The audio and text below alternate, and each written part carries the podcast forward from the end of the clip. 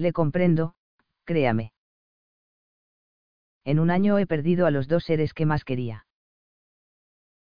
¿Qué me queda, Ángel?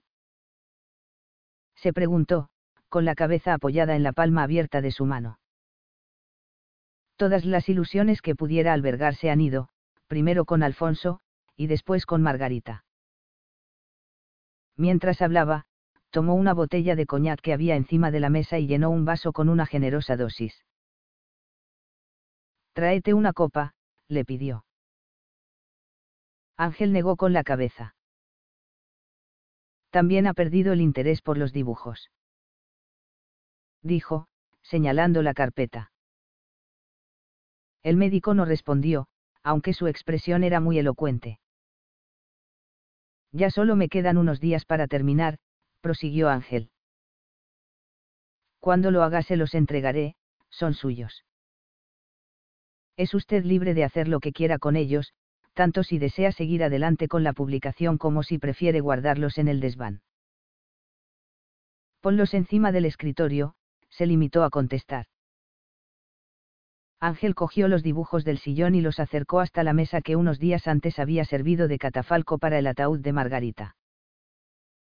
Al hacerlo reparó en varios folios, algunos arrugados, en los que Manuel parecía haber garabateado una serie de números que se repetían sin cesar cubriendo hasta el último centímetro de papel.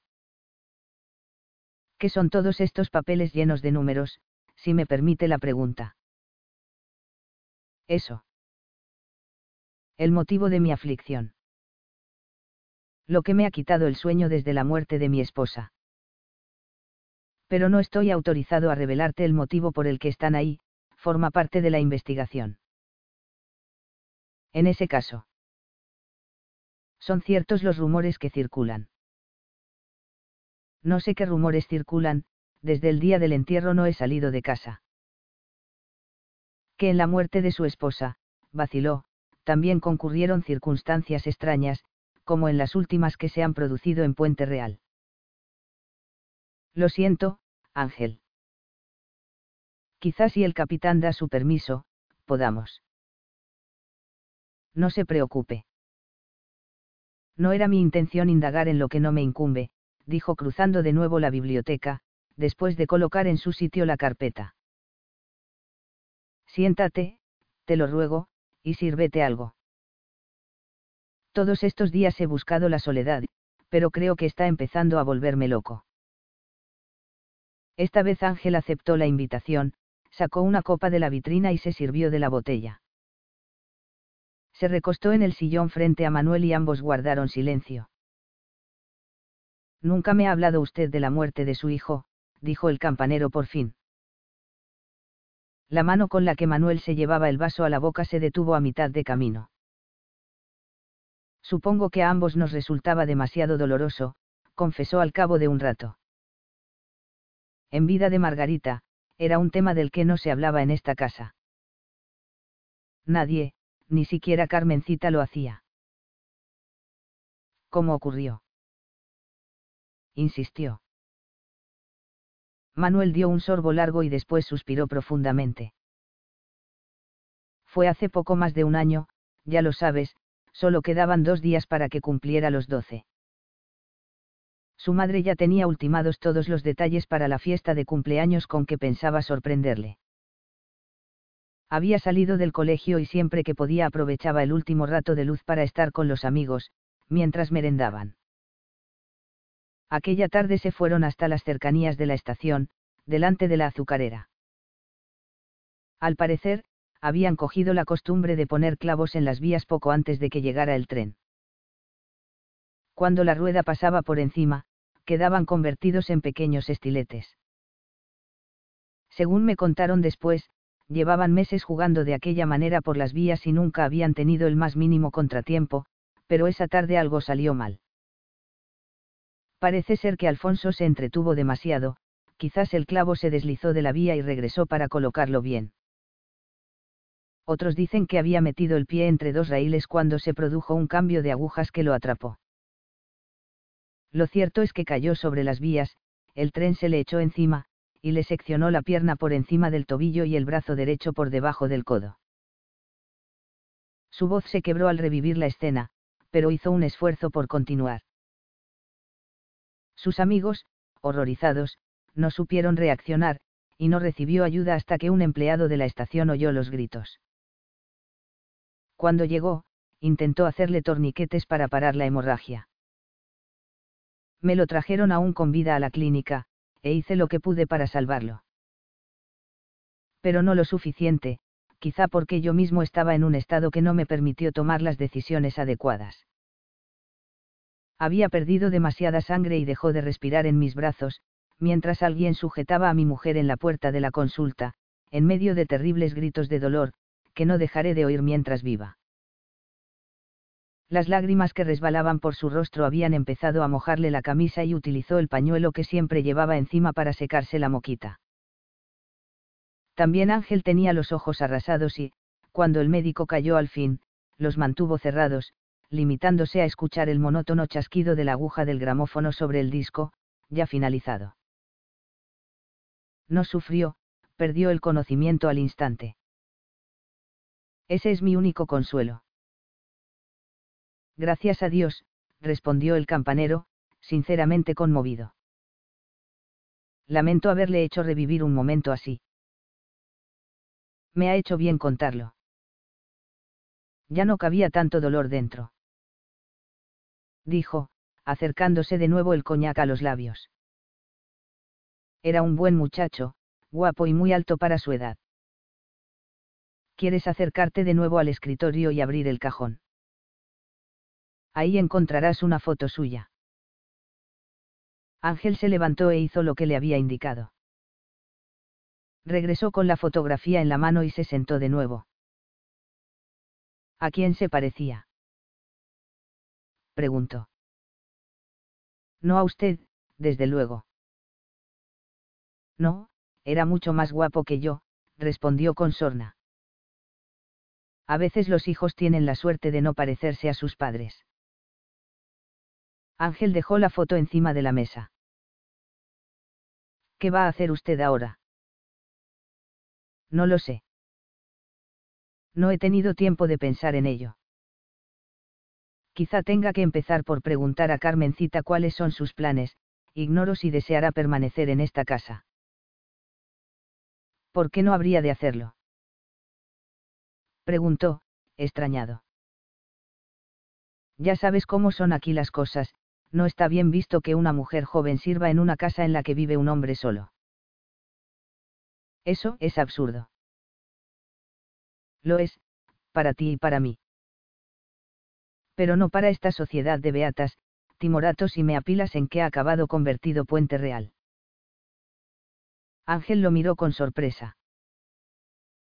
Tenía entendido que usted había apoyado el alzamiento. Lo hice entonces, y estoy donde estoy por aquella toma de postura pero eso no quiere decir que comparta la deriva que ha ido adquiriendo el régimen. Demasiado poder de algunos estamentos, la Iglesia, por ejemplo. Manuel cayó de repente. Había sonado el timbre de la puerta.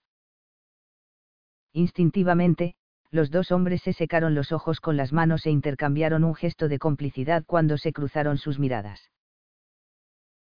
Los hombres no lloran, dijo el médico con media sonrisa, poniéndose en pie.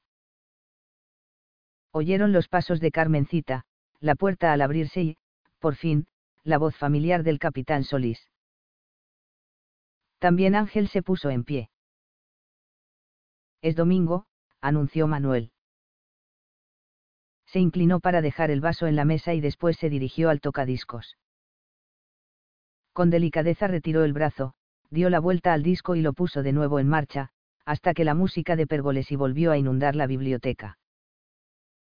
En ese instante el capitán de la Guardia Civil, con el tricornio en la mano y despeinado, asomó a la puerta. Ah, estás acompañado. Dijo a modo de saludo, y se acercó a Ángel en primer lugar.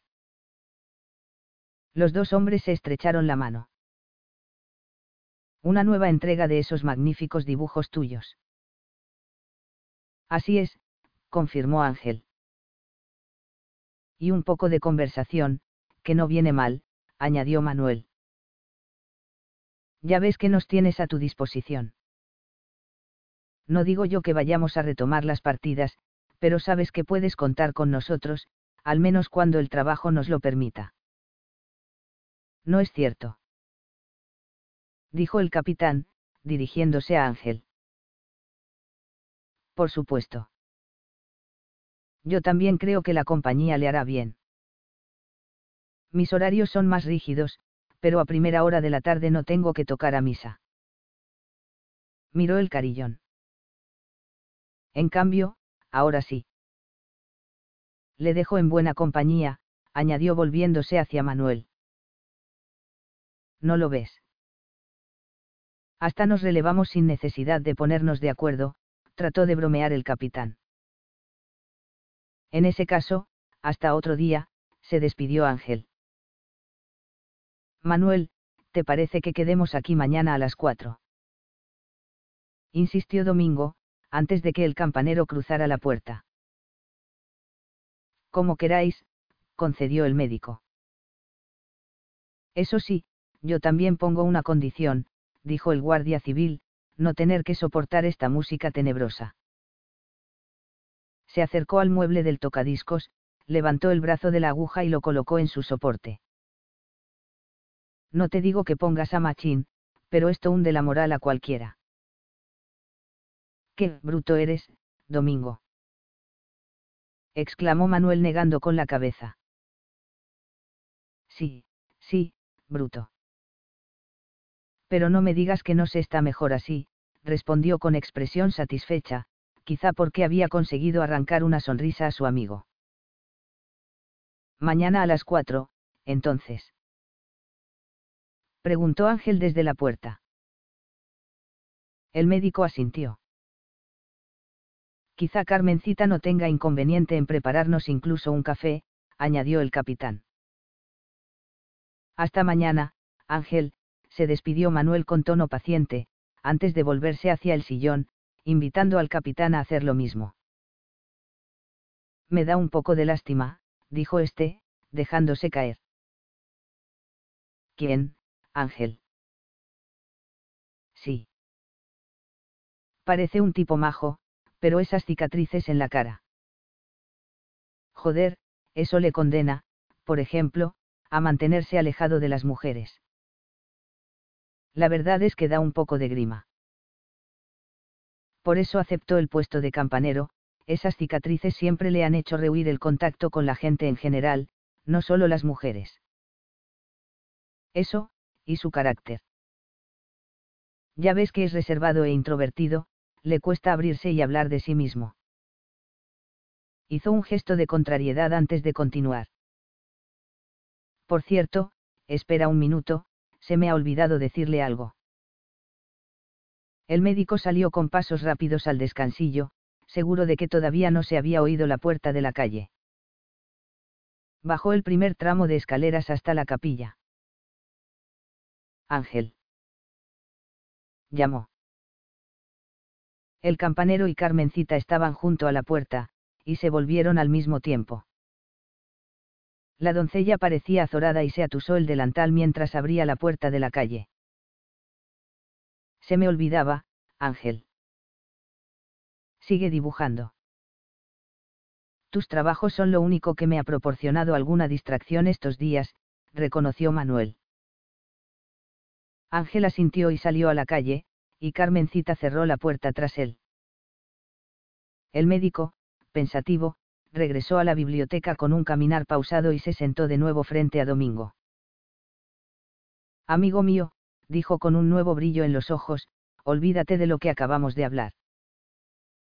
Parece que no todas las mujeres rehuyen el contacto con Ángel. El capitán tardó en asimilar lo que Manuel insinuaba. ¿Quieres decir que que Carmencita y... El médico se limitó a sentir con aire risueño. Pero. ¿Has visto algo o qué? Preguntó con la curiosidad brillando en sus ojos. Si no me ha engañado la vista se estaban besando, contestó el médico con voz queda. Fiu. Silbó el capitán, con una amplia sonrisa. Esta sí que es buena. Anda, sácate una copa, dijo Manuel, al tiempo que se servía de nuevo de la botella. Es la primera alegría que tengo desde hace semanas. Domingo se sirvió el coñac en silencio, pero sin alterar el gesto en ningún momento. Coño con el campanero. exclamó sin embargo después del primer sorbo. No se habrá acercado a las mujeres en todos estos años, pero no ha elegido mal a la primera. Y de alguna manera yo soy el responsable de que lo haya hecho. Ah, eso ni lo dudes. Río. Con la excusa de los dibujos, carpeta para aquí, carpeta para allá. No, si ahora me explico muchas cosas. Ni Margarita ni yo sospechamos nada cuando Carmencita se ofreció a lavar su ropa. Ah, sí. Le lava la ropa. Sí, ella insistió en hacerlo. Él la trae en un saco de tela, y se la lleva lavada y doblada. En eso Margarita tuvo algo que ver, cuando advirtió lo mal planchadas que llevaba las camisas. Bueno, bueno. ¿Y Carmencita? ¿Quién lo iba a decir? No sé si esto tendrá algún futuro, pero para mí es un alivio. También para Margarita lo hubiera sido. La queríamos, la quiero aún como a una hija, y sufríamos pensando que se había entregado en exceso a nosotros, renunciando a emprender una vida propia, rehuyendo el matrimonio. Es una chica estupenda y, ya lo ves, muy guapa. Lo es, vaya si lo es. Domingo asintió sin perder la sonrisa. Yo también me alegro, hombre. ¿Le vas a decir algo? Estás loco. Tendrán que ser ellos quienes lo hagan. Ni una indirecta, mañana cuando venga. Ni una indirecta. Está bien, no te lo tendré en cuenta, bromeó, pero la risa se congeló en sus labios al volver la vista hacia Manuel y comprobar que tenía los ojos llenos de lágrimas de nuevo. Excúsame, pidió, pasándose el dorso de la mano derecha por las comisuras. Es solo que estaba pensando que a Margarita le habría gustado saber esto. Seguro que lo sabe y está sonriendo allá arriba, dijo, aún con cierto sonrojo, poco acostumbrado quizás a aquellas concesiones a la sensiblería. Manuel lo miró, comprensivo. ¿Has descubierto algo más? Preguntó, borrando definitivamente cualquier rastro de sonrisa. Nada, Manuel. Seguimos tan perdidos como al principio. Y siento que se me está acabando el tiempo. ¿Por qué hemos conseguido que lo de Margarita no trascienda a la prensa, que si no ya me habrían relevado? Desde que supe lo de las marcas, me he vuelto loco dándole vueltas. He rebuscado en la Biblia, incluso en libros sobre cábala que rescaté de las purgas y que mantenía ocultos en lo más hondo del desván. Pero nada, sin resultado. ¿Hay alguien que pudiera guardaros rencor? Tanto como para hacer lo que ha hecho. Manuel, con gesto de impotencia, acabó negando. Algún paciente, quizá. Trata de recordar, algún error médico que haya podido provocar la venganza de un pariente.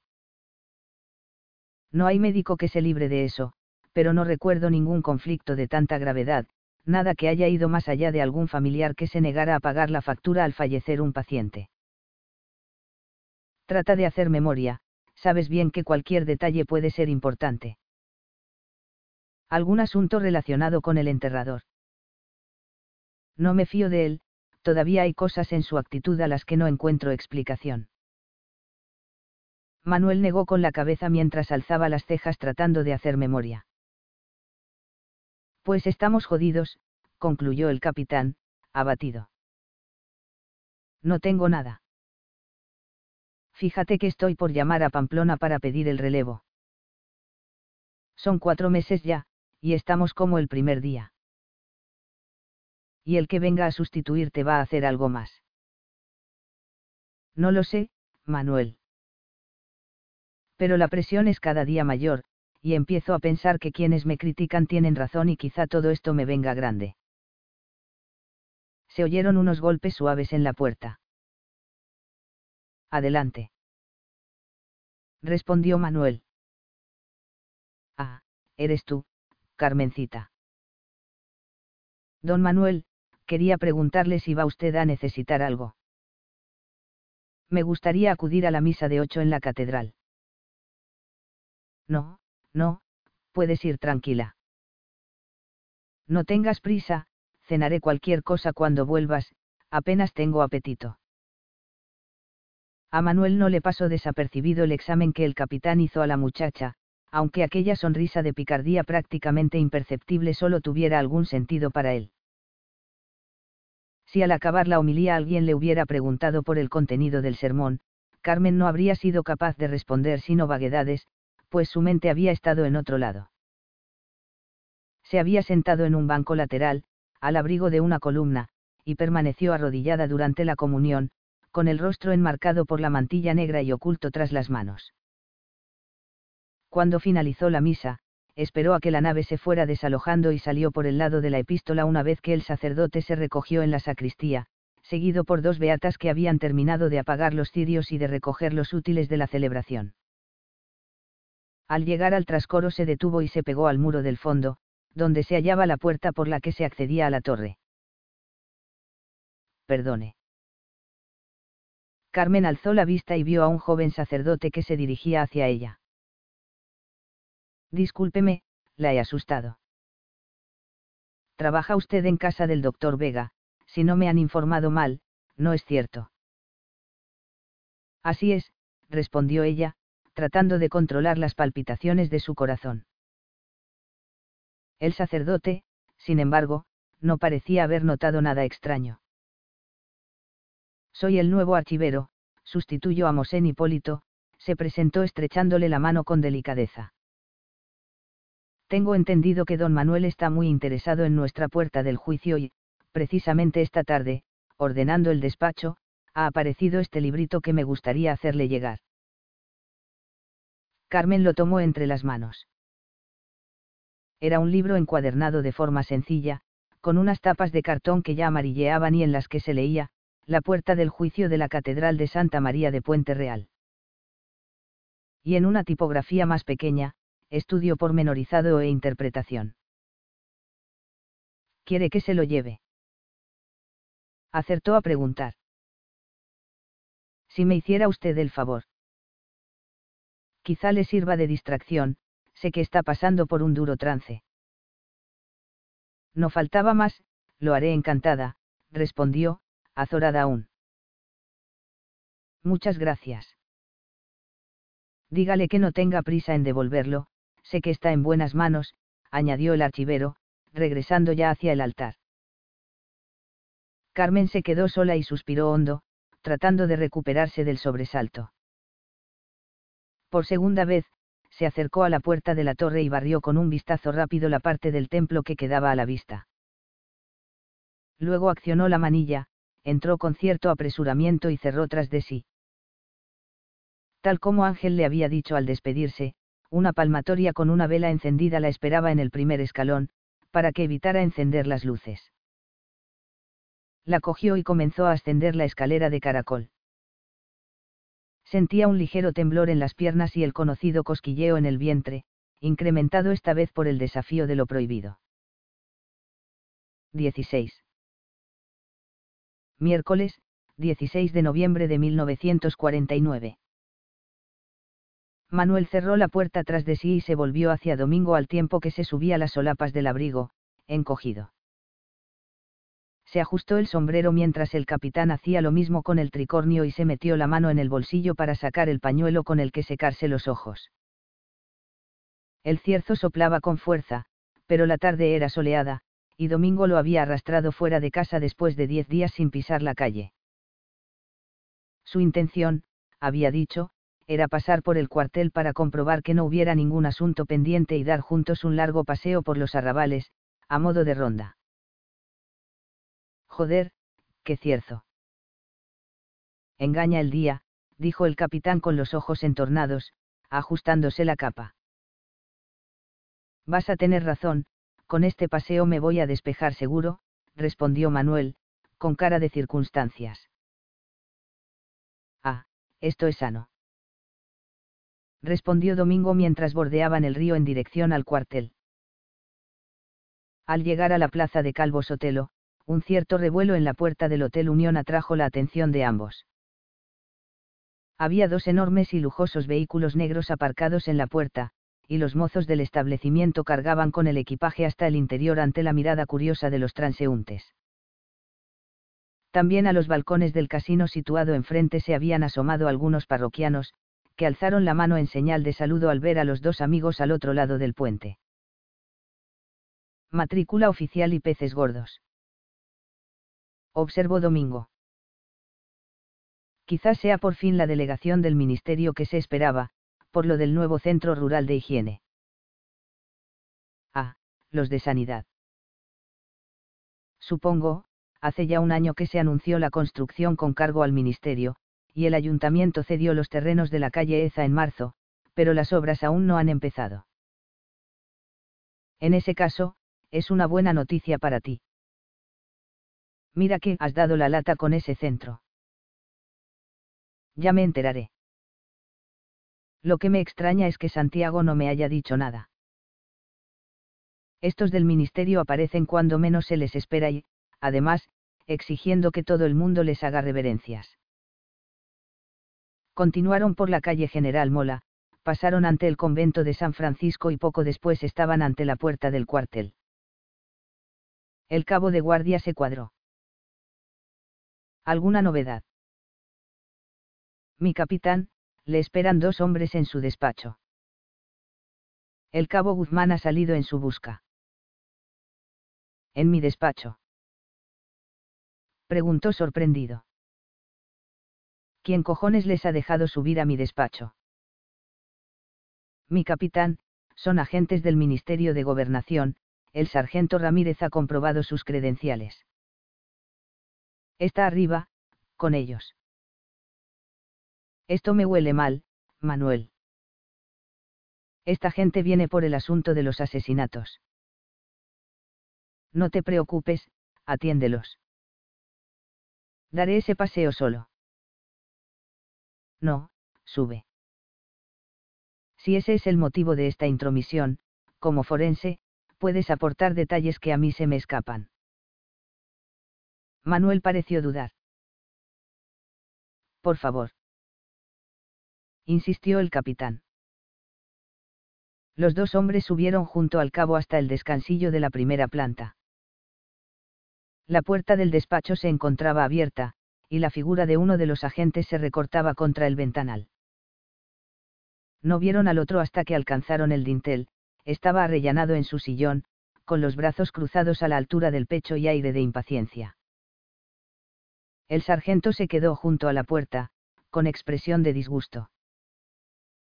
No cabía duda de que les había oído llegar, porque se encontraba vuelto hacia ellos, dispuesto a explicarse. Mi capitán, dijo, alterado, señalando a los dos hombres que ya se encontraban en pie frente a ellos, estos señores afirman que son enviados del Ministerio de Gobernación. He comprobado sus credenciales. El hombre que había ocupado su silla se adelantó y le tendió la mano. Soy el coronel Mariano Rozas. Y este es el comandante Alberto Iglesias.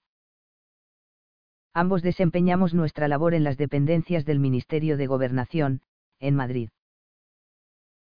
Mientras se presentaban, el capitán los observó con detenimiento. Al de mayor rango le adjudicó una edad cercana a los 45. Era seis dedos más bajo que él y entrado en carnes. Peinaba hacia atrás el escaso cabello que conservaba con una generosa dosis de gomina, lo que, con el bigotillo recortado que lucía, reflejaba de forma inequívoca su filiación. El comandante era mucho más alto, unos años más joven, y su rostro afeitado con esmero le otorgaba un aspecto pulcro y cuidado. Ambos vestían trajes grises y camisas que solo se diferenciaban en el tono de azul. Les presento a Manuel Vega. Es médico y... Y forense, estamos al corriente, le interrumpió el coronel. Permítame transmitirle nuestras condolencias por el trágico suceso que le ha afectado personalmente. Gracias, respondió Manuel mientras les estrechaba la mano. No le sería sincero si le oculto que es precisamente la muerte de su esposa lo que motiva nuestra presencia aquí. Este asunto se nos está yendo de las manos, y en las altas esferas empieza a cundir la preocupación. Con el debido respeto, intervino el capitán, se han presentado ustedes aquí, sin previo aviso, han ocupado mi despacho. Sería descabellado pedirles una explicación. En primer lugar, este ya no es su despacho, respondió el coronel tendiéndole un documento con el membrete del Ministerio de Gobernación. Ha sido usted relevado, y desde este instante yo asumo el mando en la ciudad. Discúlpeme, coronel, pero no tengo ninguna comunicación de la comandancia de Pamplona y... Por favor, capitán, moléstese en leer la firma del documento que tiene en las manos. Es del ministro de Gobernación. Como le digo, en Madrid se considera de vital importancia dar con el asesino, la imagen del propio gobierno empieza a estar en entredicho. Yo mismo estoy por encima del jefe de la comandancia de Pamplona. ¿Le queda claro?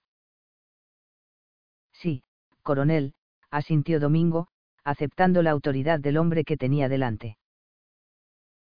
Hoy mismo nos pondrá usted al corriente de los pormenores del caso. Instalaremos aquí el puesto de mando, aunque nosotros y los hombres que nos acompañan nos alojaremos en el Hotel Unión. Y nos pondremos manos a la obra sin perder un día más. Este asunto se ha declarado prioritario, el propio caudillo ha sido informado, y no se van a escatimar medios. Nos ocuparemos de que dejen de filtrarse a la prensa detalles de la investigación que deberían mantenerse bajo el máximo secreto. Insinúa usted. Si se refiere a ese periodista de El Reportero. No es mi estilo andar con insinuaciones. ¿Qué día es hoy? Miércoles, no pues le informo de que la edición del lunes de El Reportero fue secuestrada por orden del propio ministro, cuando ya estaba en talleres. Hablaba, con todo lujo de detalles, de las marcas encontradas en los cadáveres, incluido el de su esposa. Ha sido necesario ejercer toda nuestra autoridad y amenazarles incluso con cerrar el periódico si persisten en su actitud. No puede ser. exclamó el capitán. Solo un reducido grupo de personas está al corriente. Pues ha fallado usted a la hora de mantener sus bocas cerradas, intervino por primera vez el comandante, adusto. Me imaginaba una ciudad más populosa, quizá porque había oído hablar de su catedral, pero una vez aquí me da más la sensación de estar en un pueblo grande. ¿Cómo es posible que en cuatro meses se les haya escurrido entre los dedos un asesino que ha actuado cuatro veces? Le aseguro que todos nos hemos volcado en el asunto, y esta desgracia que nos ha caído encima sigue quitándonos el sueño. Pero debo advertirle que nos enfrentamos, me temo, a un asesino calculador, despiadado y muy inteligente. Estamos seguros, y por eso estamos aquí. Les deseo toda la suerte del mundo y haré lo posible por colaborar con ustedes. Nada me haría más feliz que que dieran ustedes con él, mañana mismo. En ese caso empiece por desalojar este despacho. Miró con gesto de desagrado la envejecida tarima, con el tono de quien está acostumbrado a imponer su autoridad. Mientras, nosotros regresaremos al hotel para terminar de instalarnos allí y dar las órdenes precisas a nuestros hombres. Recopile cuanta información tenga disponible y téngalo todo dispuesto a nuestro regreso digamos que en hora y media. El capitán asintió, resignado. ¿Tendría usted inconveniente en acompañar al capitán Solís, doctor? Sus informaciones y su opinión como forense pueden resultar relevantes. Por supuesto, coronel. Pero permítame decirle que el capitán es un hombre competente y entregado, y si no ha dado con el criminal no es por falta de pericia ni de método. En ningún momento lo hemos puesto en duda, doctor, créame. En ese caso, excuse mi error de percepción. El coronel se volvió cuando ya salía por la puerta. Veo que ustedes son buenos amigos, pero le advierto que, aunque no esté usted bajo mi mando directo, ahora soy aquí la autoridad y debería dejar de utilizar ese tono para dirigirse a mí, si no quiere que lo acuse de desacato. Estoy seguro de que no ha sido la intención del doctor. Buenas tardes, señores. Cortó el coronel, girando con un taconazo para salir hacia las escaleras. Manuel y Domingo se miraron mientras oían el eco de las enérgicas pisadas sobre los peldaños. Joder, con los del ministerio. Soltó el sargento, que había permanecido mudo durante toda la entrevista. Han oído. Hasta el caudillo sabe de los sucesos de Puente Real. Bien, contestó Domingo, lo que tenía que pasar ya ha pasado. Y no creáis que lo lamento, de alguna manera siento que me he quitado un gran peso de encima. Hasta ahora toda la responsabilidad caía sobre tus hombros. Ahora que apechuguen ellos, y Dios quiera que no aparezca un nuevo cadáver. Joder, toca madera, repuso el capitán. No, que no ocurra nada más, pero es muy bonito venir aquí a toro pasado y con esos aires de superioridad. Insistió el sargento. Venga, basta de cháchara, espetó Domingo. Tenemos hora y media para recoger todas nuestras cosas y preparar la documentación del caso. Y me gustaría pasar un momento por casa, para contarle las novedades a mi mujer. Yo os dejo, anunció Manuel. Terminaré ese paseo, iré a por mis propias notas y estaré aquí para esa hora. Domingo asintió y lo siguió con la mirada hasta que salió del despacho. Lo llamó cuando se apoyaba ya en el pasamano de la escalera. Manuel. El médico se volvió. Gracias por tu defensa. Ha sido valiente. E inútil, respondió, con un gesto con el que pretendía quitarle importancia al asunto. No había bajado cuatro escalones cuando tuvo que detenerse para dejar paso al cabo Guzmán. Este subía sin aliento, encarnado, y las venas de su frente parecían a punto de estallar. Pasó por su lado como una exhalación, subiendo las escaleras de dos en dos, y en cuatro zancadas se plantó en el despacho. Capitán. No se lo va a creer. Otro. Otro, muerto. La impaciencia le hacía tamborilear con los dedos en el mostrador de recepción del Hotel Unión, mientras esperaba que el coronel y el comandante bajaran de sus habitaciones. No había pasado ni media hora desde el final de su entrevista, y la situación había dado un vuelco dramático. Acudió al pie de la escalera cuando oyó las voces de los dos hombres. Ocurre algo, capitán. ¿Qué es eso tan apremiante que tiene que decirnos? Coronel, comandante. Me temo que traigo malas noticias. Tenemos una nueva víctima. ¿Qué está usted diciendo? exclamó el coronel con estupor. El cabo Guzmán ha sido requerido por un transeúnte, alertado por los gritos en una finca cercana, en la misma carretera de Zaragoza, a 200 metros de aquí. Ha regresado al cuartel en busca de ayuda en cuanto ha visto lo que había. ¿Y qué había? Un hombre muerto en el pequeño jardín interior de su casa, coronel. Parece que se ha ahogado en una alberca que en verano utilizan como piscina. ¿Quién es el muerto? Lo conocía. Inquirió el comandante. Sí, por supuesto. Se trata de Nazario Palacín, el dueño de una de las imprentas de la ciudad. ¿Ha pasado usted ya por allí? No, coronel. Ha dejado usted muy claras mis atribuciones en la conversación que acabamos de mantener. He mandado por delante al cabo y al sargento para que se hagan cargo de la situación, pero como ve he pasado por aquí para darles aviso. También me he permitido mandar recado a Manuel Vega. Los dos enviados de Madrid se miraron y asintieron con la cabeza. Llévenos a esa casa, capitán. El cabo Guzmán estaba en la puerta, impidiendo la entrada a los vecinos, que habían oído los gritos de la desesperada esposa. Los primeros curiosos se arremolinaban ya en corrillos engrosados por los pasajeros y acompañantes que esperaban el coche de la veloz, cuya parada se encontraba en la misma calle, unos metros más adelante.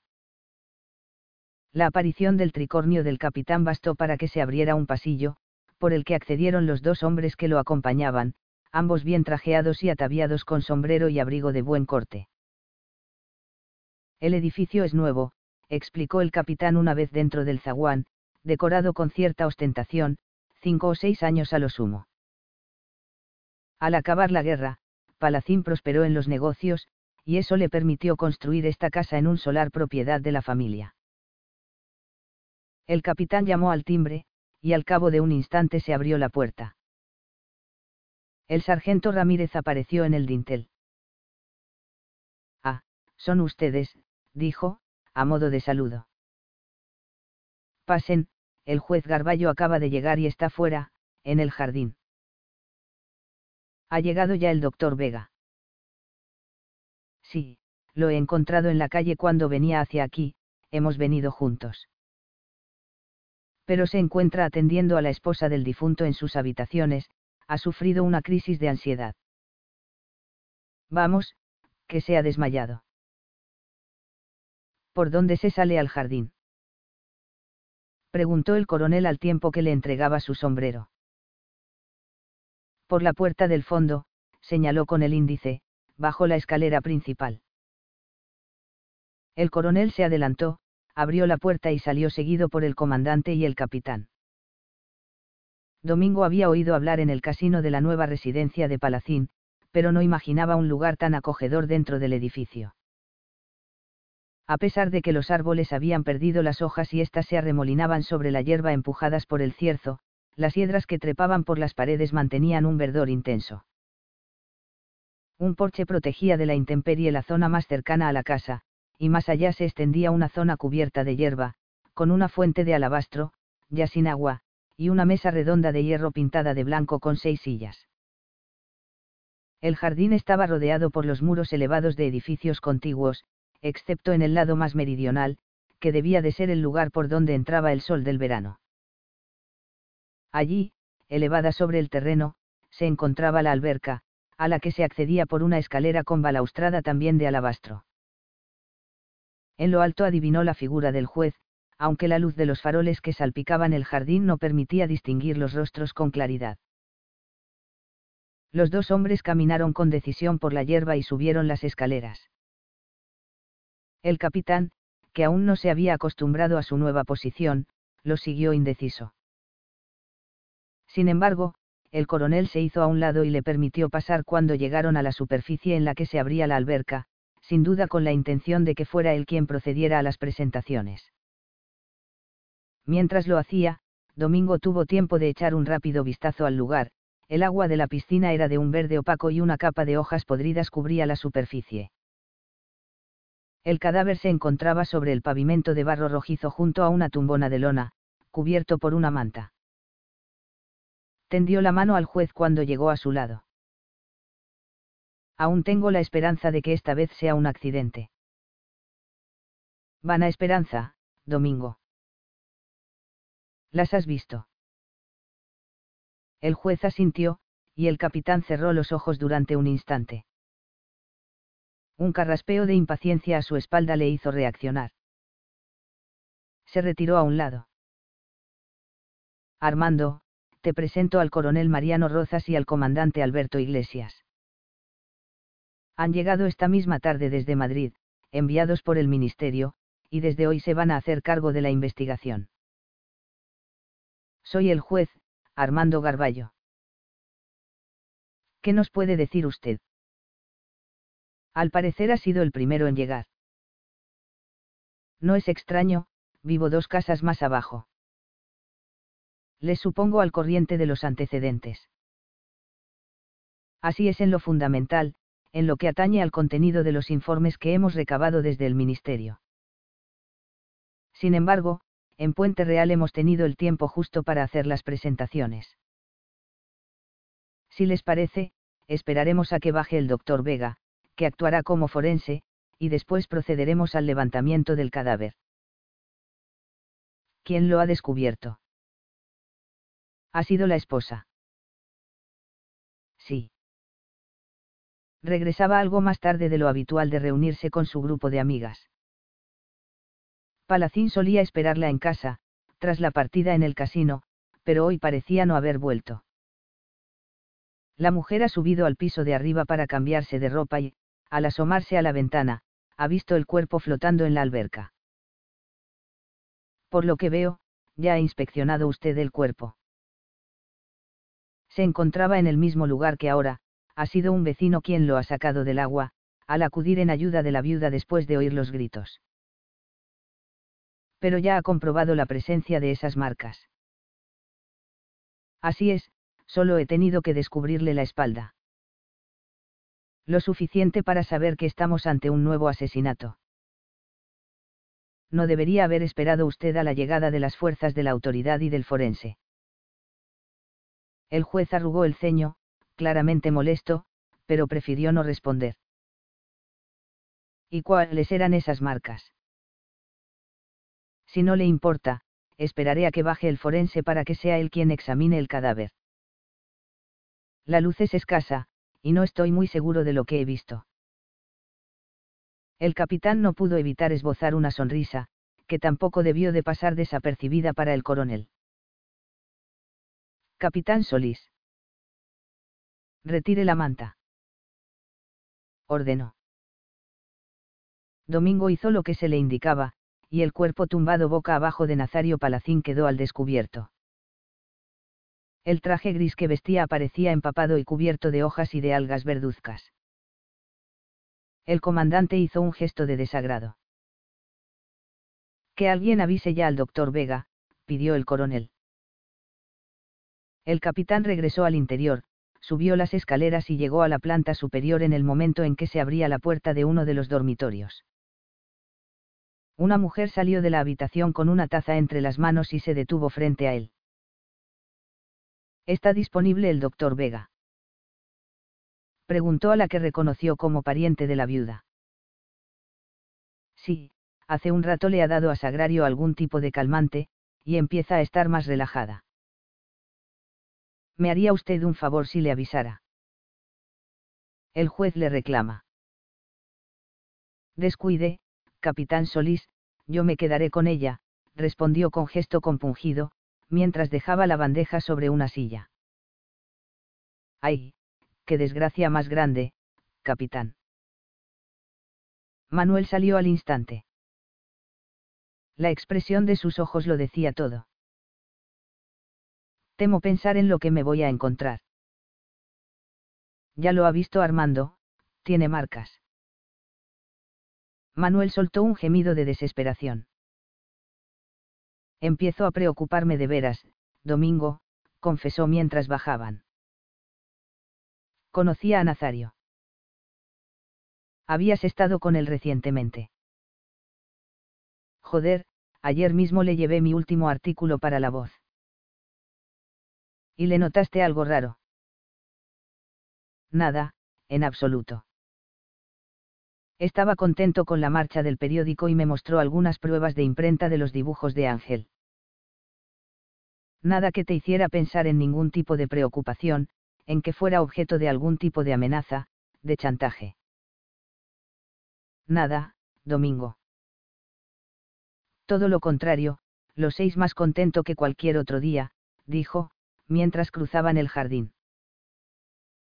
Manuel subió las escaleras de la alberca y tendió la mano a los tres hombres que le aguardaban. Luego se sacó unos guantes del bolsillo y se los puso mientras se inclinaba sobre el cadáver.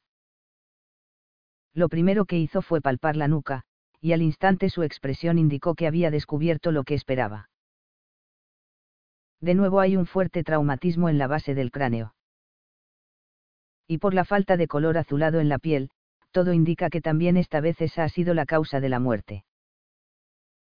Ha debido de ser arrojado al agua después, aunque habrá que comprobar el grado de encharcamiento de los pulmones para confirmarlo. El coronel no pudo reprimir un gesto que podía ser tanto de admiración como de escepticismo. Con solo poner la mano sobre el cadáver puede determinar la causa de la muerte. La primera valoración me conduce a esa suposición. Las conclusiones definitivas las tendrá usted en mi informe, una vez concluida la autopsia. Pero sí, creo que, de forma parecida a las ocasiones anteriores, el cuerpo fue arrojado a la alberca después de muerto. Se volvió hacia la parte posterior del cuerpo, y alzó la americana y la camisa, que ya estaba fuera del pantalón. La tela azul aparecía ligeramente manchada de sangre. Se entretuvo soltando los tirantes y dejó al descubierto la base de la espalda. A pesar de la falta de luz, eran evidentes tres cortes paralelos sobre la piel, seguidos por un guion y otros tres cortes que dibujaban un cuatro. Que alguien tome nota, por favor. Será necesario para el informe, pidió. Ahí lo tienen, dijo el juez. Estas marcas tampoco tienen ningún significado para ustedes. Le aseguro que han pasado por las manos de nuestros mejores expertos se han hecho consultas a otras policías a través de algunas embajadas, y no hay antecedentes. Todos coinciden en que parece tratarse de un código que solo conoce el criminal. ¿Qué sentido tiene tomarse la molestia de grabar estos mensajes, si nadie puede comprender su significado? Se preguntó el juez. Estamos aquí para averiguarlo, respondió el comandante. En cuanto el forense haga la primera inspección y se levante el cadáver, comenzaremos con los interrogatorios. La viuda en primer lugar. Manuel levantó la cabeza. No creo que la pobre mujer esté en condiciones de responder ahora a sus preguntas. Será necesario. Insisto, le he administrado un sedante, lo que necesita es descansar. Doctor Vega, está usted aquí como forense. Limítese a llevar a cabo su trabajo como tal, cortó el coronel. Con ese tipo de contemplaciones no es extraña la ausencia de resultados en la investigación. El médico pareció indiferente a la reconvención, enfrascado ya en lo que parecía una lucha con la mano cerrada del cadáver. Tiene algo en el puño, anunció, con una mueca por el esfuerzo pero no puedo sacarlo, el rigor cadavérico lo impide. El capitán se agachó junto a él. Pidió a Manuel que sujetara la muñeca del impresor y trató de abrir los dedos con las dos manos. Lo consiguió solo en parte, aunque lo suficiente para extraer un objeto que alzó a la luz. Es una moneda, una peseta, anunció ante la sorpresa de todos. La otra mano también está cerrada, observó el médico, pasando por encima del cadáver. El capitán se agachó para repetir la operación, pero en esta ocasión tuvo que emplearse a fondo para liberar el objeto que se ocultaba entre los dedos. ¿Qué coño es eso? exclamó el comandante cuando Domingo lo alzó. El capitán se acercó a una farola y sostuvo el objeto de metal entre el pulgar y el índice le dio la vuelta varias veces hasta que estuvo seguro. Es un tipo de imprenta. Una V mayúscula. Tan grande. Se extrañó el coronel. Yo diría que es la V de la cabecera de la voz, dijo Manuel, aturdido. 17. Domingo, 20 de noviembre de 1949. Aunque acababan de dar las cuatro en la casa del reloj, Manuel encendió la luz del escritorio. Los días lluviosos de otoño, como aquel, siempre le habían puesto melancólico, pero aquella tarde de domingo la sensación que atenazaba su estómago iba más allá, hasta hacerle sentir algo parecido a la náusea. Para disgusto de Carmencita, una vez más apenas había probado bocado. Llevaba casi desde el mediodía copiando una y otra vez aquellos grupos de signos, que ya sumaban cinco. Los recordaba de memoria, hasta en sus más mínimos detalles, y de nuevo cogió la estilográfica y arrancó una hoja de la libreta que reposaba a un lado. Aunque era algo que ya había repetido decenas de veces, los volvió a escribir, esta vez en orden creciente, según los primeros caracteres que a todas luces eran números romanos. 2 menos 3 en gracia. 3 menos 4 Nazario. 6 menos 1 Hipólito. 6 menos 2 Herminio. 7 menos 1 Margarita. Había pasado horas ante una lista como aquella y sabía que no iba a encontrarle sentido. Probó ordenándolos de nuevo según el orden de aparición. 2 menos 3 en gracia. 6 menos 2 Herminio. 6 menos 1 Hipólito. 7 menos 1 Margarita. 3 menos 4 Nazario comprobó que en las dos listas en Gracia ocupaba el primer lugar y era precisamente la única con la que apenas había mantenido relación personal antes de su muerte, si es que el trato lejano con Herminio, tantos años atrás, podía considerarse como tal. Rodeó su nombre con un lápiz rojo pero, al cabo de unos minutos, eran los trazos rojos provocados por la ira contra sí mismo los que cubrían todo el papel, en movimientos caóticos y sin sentido. Sacó su bloc de notas, arrancó otra hoja y volvió a copiar los cinco epígrafes. Después colocó al lado de cada uno, de forma resumida, las circunstancias que habían rodeado el hallazgo de los cadáveres. 2 menos 3 en gracia en el río. Serpiente en el sexo.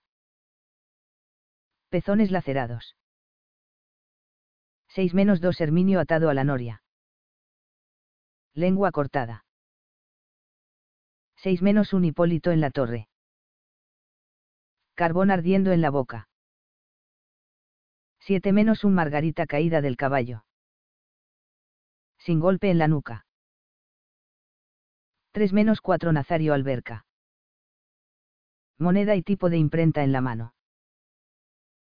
Así, en hileras, aquello tenía el aspecto de una serie de castigos bíblicos. Había consultado la Biblia, teniendo en cuenta las referencias numéricas de la izquierda, y no había hallado sino citas inconexas, a las que no había conseguido encontrar sentido. Sin embargo, de nuevo experimentaba una sensación extraña. Por un instante fue presa de una excitación pasajera, como si algo le estuviera pasando por delante de los ojos y no fuera capaz de verlo. Trató de aprehender esa sensación, releyendo la lista de crímenes, pero solo sintió un escalofrío que le recorrió la espalda, al recordar que las atrocidades que tenía ante sus ojos habían ocurrido en aquella misma ciudad, y las víctimas habían sido personas de su entorno, su propia esposa entre ellas. ¿Qué te había hecho Margarita, hijo de puta? Se sorprendió diciendo con rabia, al tiempo que pegaba un puñetazo sobre la mesa. La estilográfica cayó al suelo, y Manuel enterró la cara entre las manos.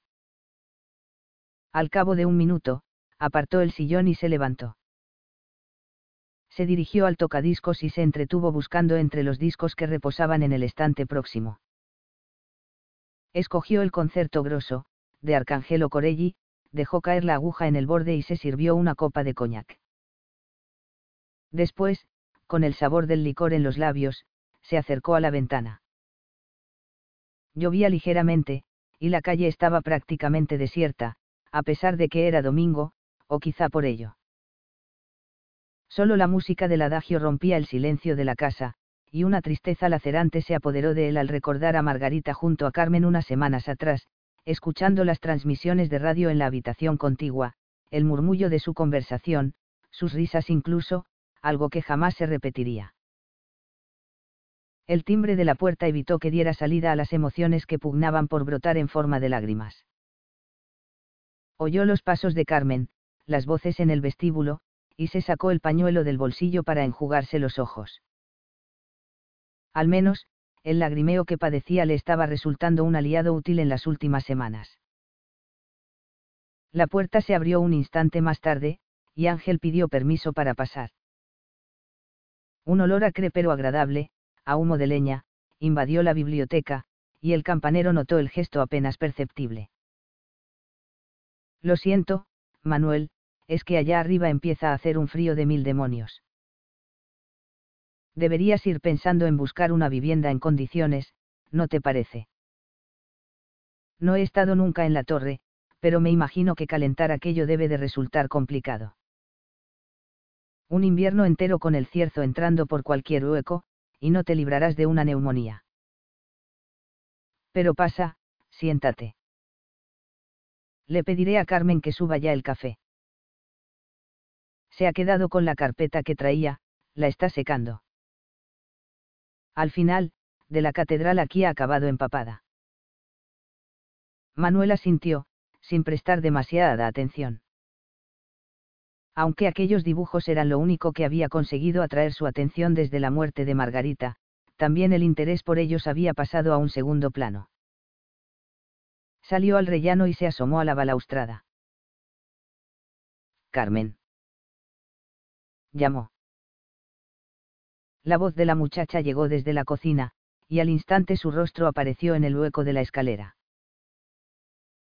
Carmen, prepara ya ese café, por favor. Ahora mismo, don Manuel, dijo, mientras regresaba a la cocina. Para ti también. La muchacha se detuvo, con cara de no haber oído bien. Sí, que subas una taza más para ti. Como usted quiera. Respondió, con un gesto de extrañeza. Manuel volvió a la biblioteca y comprobó que Ángel lo esperaba de pie, junto al tocadiscos. Se acercó al escritorio, recogió la estilográfica del suelo, arrugó en un puño las hojas que acababa de emborronar y las arrojó a la papelera. Luego cruzó la habitación, cambió el disco y se asomó de nuevo a la ventana, mientras la música comenzaba a sonar. La misa de Madrid de Scarlatti le vendrá bien una tarde triste como esta, declaró mientras corría las cortinas y encendía la lámpara de pie de la esquina me deprimen los días de lluvia. A mí me gustan. Desde siempre, explicó Ángel cuando se sentaban. Me encanta el olor a tierra mojada, el sonido del agua al caer de los tejados. En días así disfruto con un libro entre las manos. Vas a tener que enseñarme a soportar la soledad. Lo primero que tiene que hacer es empezar a apreciarla le aseguro que es más fácil disfrutar de ella en esta biblioteca, escuchando música como esta que en una torre. Es verdad, discúlpame. No tengo derecho a quejarme. No, no, Manuel, no he querido decir eso. Se corrigió. Es solo que en cierto modo envidio su forma de vida.